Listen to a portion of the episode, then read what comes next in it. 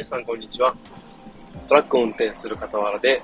破産ブロガーとしても活動している岡潤です。この放送では、総額3400万の借金地獄から抜け出す過程や、運転に関する小ネタなどを発信しています。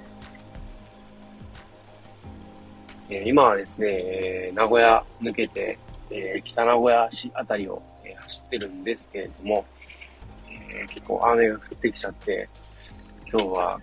一日雨かなーってことで、ちょっと憂鬱な気分になるところなんですけれども、まあ、そんなこと言っても仕方ないのでね、他のことを考えながら、えー、楽しく一日やっていきたいなと思います。今日はですね、えー、どんなお話かというと、心の奥に隠れた意外な本音ということでお話ししていきたいと思います。でですね、実はその、この放送をちょくちょく聞いてくださってる方が実はいまして、で、その方はどんな方というと、えー、地元の先輩でもあり、僕がトラックを乗るきっかけにもなった人で、えー、結構ですね、僕がこうやって発信とかの活動してることを打ち明けて話をしていまして、で、それを聞いて、その実際に、そのスタイフの放送を聞いてくれたりなんかしてて、えー、時々ですね、あの、僕と、あの、電話をしてる最中に、えー、スタイフの僕の放送を流すということをしてたりとかする人なんですけれども、えー、実はその人から、その自分のことについてもちょっと話してほしいんだけど、紹介してほしいんだけど、言われまして、じゃあ、ということで、ちょっと今日はそのことについて触れつつも、後半でですね、えー、その心の奥に隠れた意外な本音ということについてお話ししていきたいと思います。えー、まずその先輩の紹介していきたいと思うんですけれど、もともと同じ地元で同じ中学出身でですね、5歳差、6歳差ぐらいあるんですけれど、共通の友人をきっかけに知り合いまして、で、僕も当時すごい車が好きでスポーツカーみたいに乗ってて、でその先輩も同じように車が好きでミッション車乗ってて、で、今でもそういう車乗ってるんですけれど、で、まあ同じような、まあ趣味同じような、こう地元で、まあ私もそんなめちゃくちゃ離れてるわけでもなくて結構仲良く遊んだりとかしてて、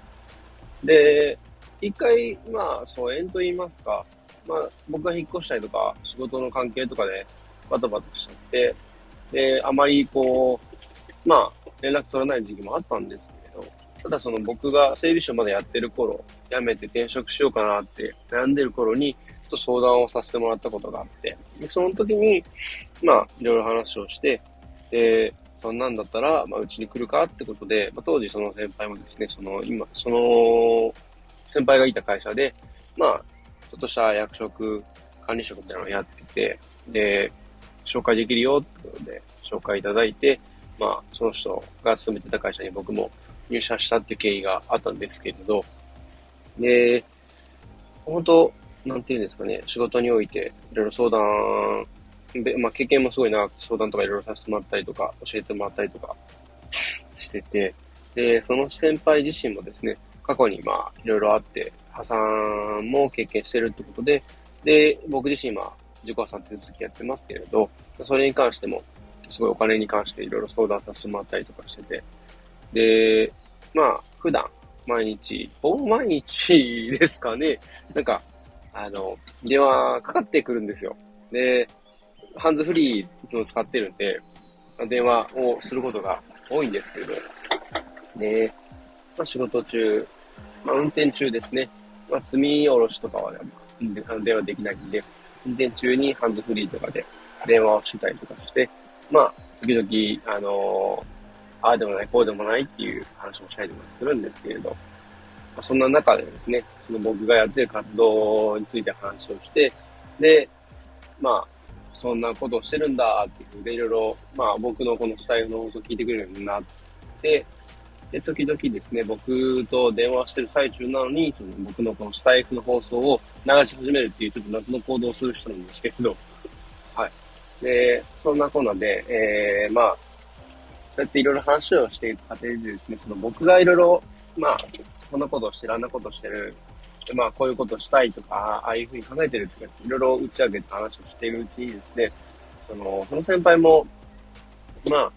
実は、俺今トラック乗ってるけど、昔は、まあ、不動産屋やりたかったんだよね、みたいな話をしてくれたことがあったんですね。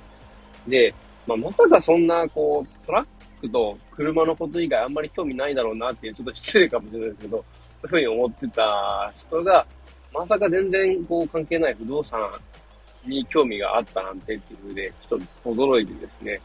で、まあその時すごい、まあいろんな理由があって、不動産やりたかったけど、まあちょっといろいろ自分できなくて、で、まあ、トラックに行ったんだけどっていうふうで、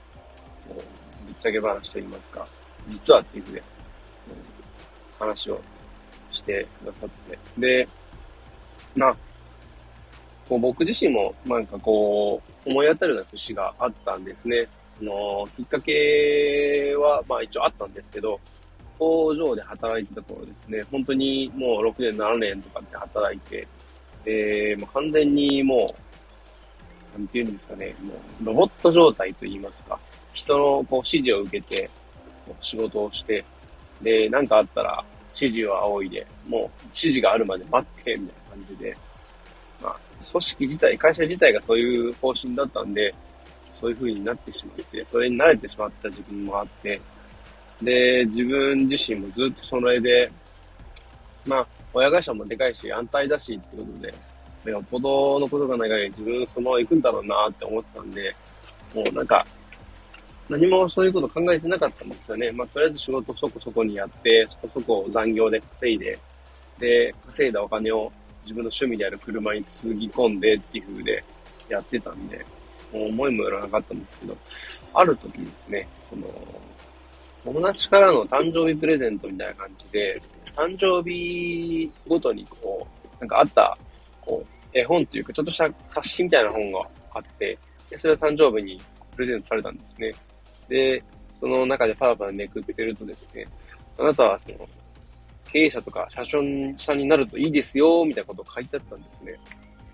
それで、ああ、社長かって言って、それ、その文字を、社長とか経営者っていう文字を見た瞬間にですね、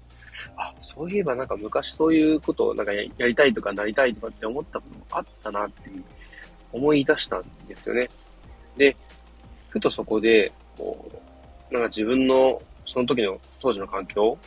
を振り返った時に、本当に言われる側の手、もうこう手待ち人間、ロボット状態がすごい嫌になって、で、その当時すごいやっぱ車が好きで、自分がこう、独立するとしたら何だろうって考えた時に、まあ車っていう風にしかなかった。とりあえず、じゃあもう車やりたい。じゃあもう整備士の資格取るしかないから、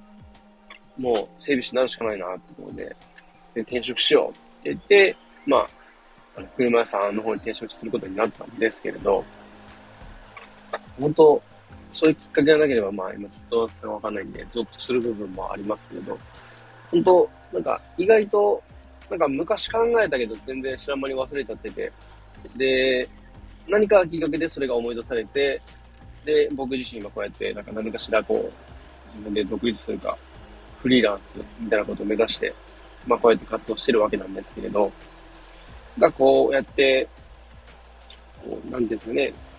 自分の心の奥底にこう隠れた意外なこう、普段何気なく過ごしてるんですけど、よくよく考えてみて、いろいろ深掘りしていくと、あ、自分ってこんなこと実は昔考えてたなとかって気づくことがあってですね。で、それがきっかけで日常生活も変わり始めるっていうこともあると思いますし、実際僕がそうやってかけがあったおかげで今の自分があるんですけど、もしそれがなければもしかしたら今でもまだ工場で働いてたかもしれないなっていうのを思いまして。で、意外とどんな人にでもそういうのあるんじゃないかなっていうふうに思ってます。先ほどお話しした先輩の、実は昔そういう風で、トラック全然好きで、トラックばっかやってるけど、実は不動産の仕事やりたかったんだとかっていうのも言ってますし、で、他にもやっぱそういうのを全然探すと出てくると思うんで、時々こう、まあ時間作ってですね、自分のこう考えてること、好きなものとか、を紙に書き出したりとかして、やってみるのもいいですし、なんかそういう本確かあったはずなんで、ちょっと今度調べて、それお話ししたいと思います。はい。そうですね。ちょっとそういうの、あのー、あるので、はい。また改めて解説したいなと思います。はい。最後までお聞きいただきありがとうございました。えー、今日はですね、この辺で終わりたいと思います。ありがとうございました。では皆さん今日も万全に